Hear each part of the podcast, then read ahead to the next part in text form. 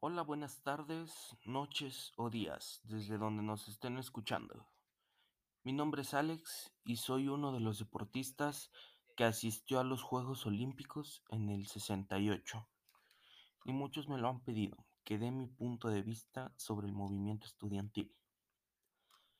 Nadie se percató al principio, ya que la única fuente de información eran las notas periodísticas, pero el gobierno cubrió toda divulgación de cualquier cosa sobre ese día. En mi opinión, yo digo que no está bien lo que hizo el gobierno, ya que si quería dejar el nombre de México en limpio, lo mancharon más matando a todos esos estudiantes. Ya que de hecho, ni siquiera tenían la suficiente infraestructura como para manejar los Juegos Olímpicos en México. Esa fue la causa y la razón, ya que disminuyeron la infraestructura en la materia de educación.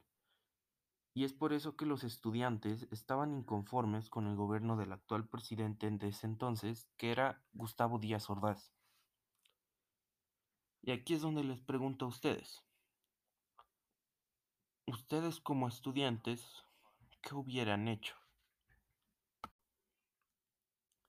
Y sí, en mi punto de vista, ¿por qué por un error que ellos tuvieron, o bueno, no, no un error, sino por qué por algo que ellos querían hacer a la fuerza, tuvieron que matar alrededor de 400 estudiantes?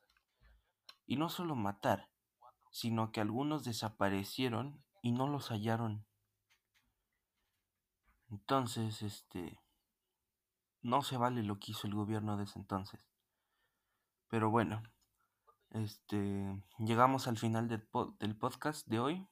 Este, espero les haya gustado. Y recuerden, el 2 de octubre nunca se olvida.